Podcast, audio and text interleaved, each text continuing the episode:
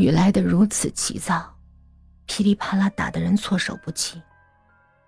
大家都跑了，我站在倾盆大雨里，茫然的用湿漉漉的袖子一下下擦着欣欣的照片。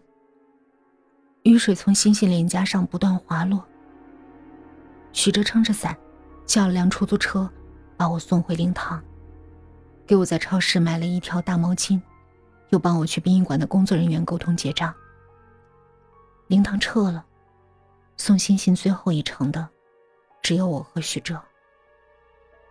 回到家，我坐在儿子书桌前发呆，他的书还翻着，中间夹了支笔。我打开他的电脑，QQ 竟然自动隐身登录。我滚动鼠标查看聊天记录，除了同学就是老师，还有一些陌生网友，但聊天中并没有什么异常。班级群也十分安静，可能现在大家都用微信，QQ 几乎没有最近的聊天记录。突然有一个群消息弹了出来，X 解脱了。这个群名叫“抑郁自救组”，群主的名字叫收割。头像是个穿着黑袍子的卡通图，消息是群主发的。X，星星，星星在群里的名字就叫 X。我咬着牙打了个寒战。儿子什么时候得了抑郁症？我竟然一点都不知道。群里的聊天记录被儿子删干净了，什么也没找到。星星跳楼自杀了，叫解脱。难道收割知道星星死了，或者星星曾在群里说过寻死的念头？我想报警，想了想，又收起手机。很快，其他人开始陆陆续续说话了。永夜说：“我也想这么痛快的解脱。”但我连爬窗的力气都没有。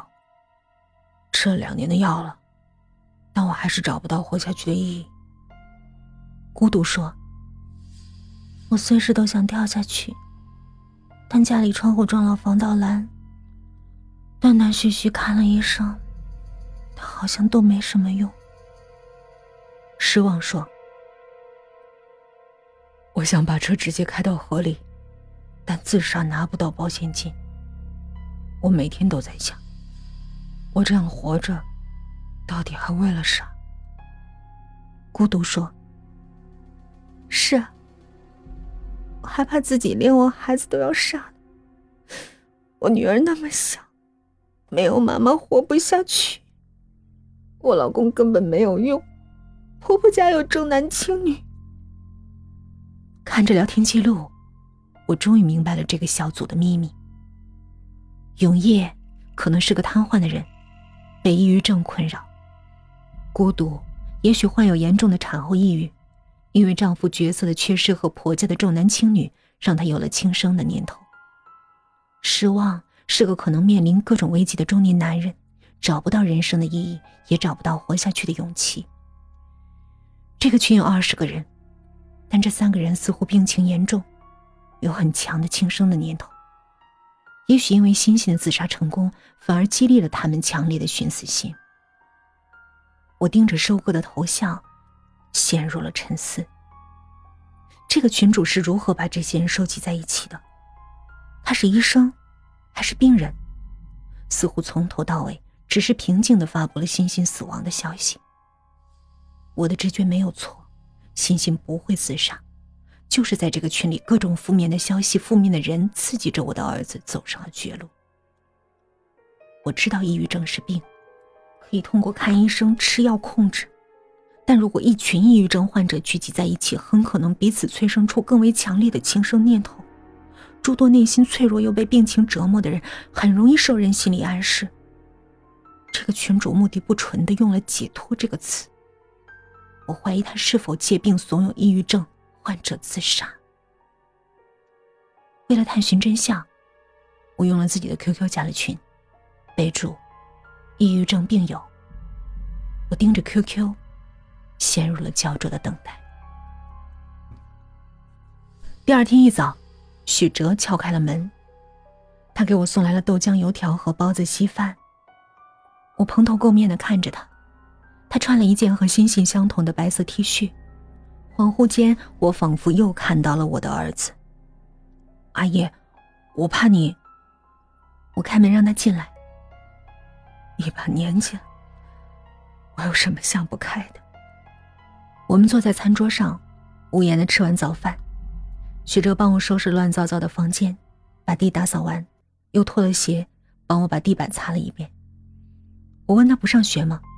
他说他读的是个职高，最后一年了，大家都去工厂实习，没人管。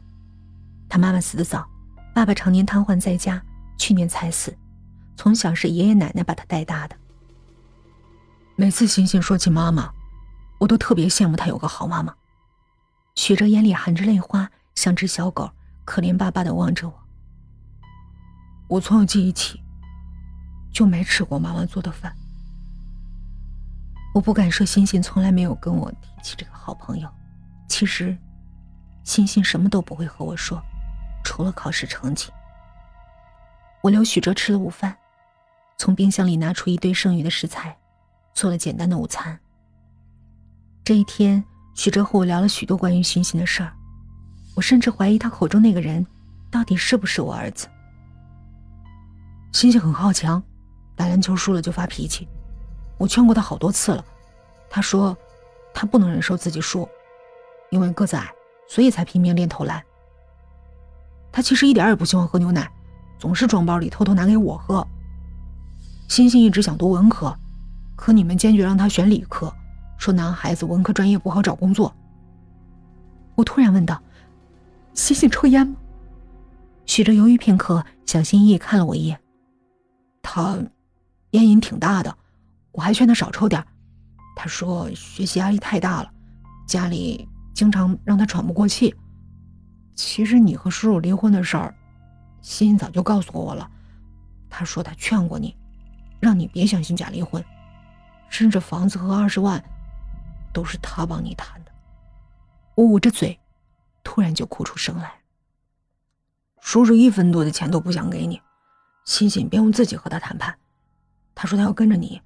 让他爸留二十万和房子，不然，你只能得到一半房子的钱。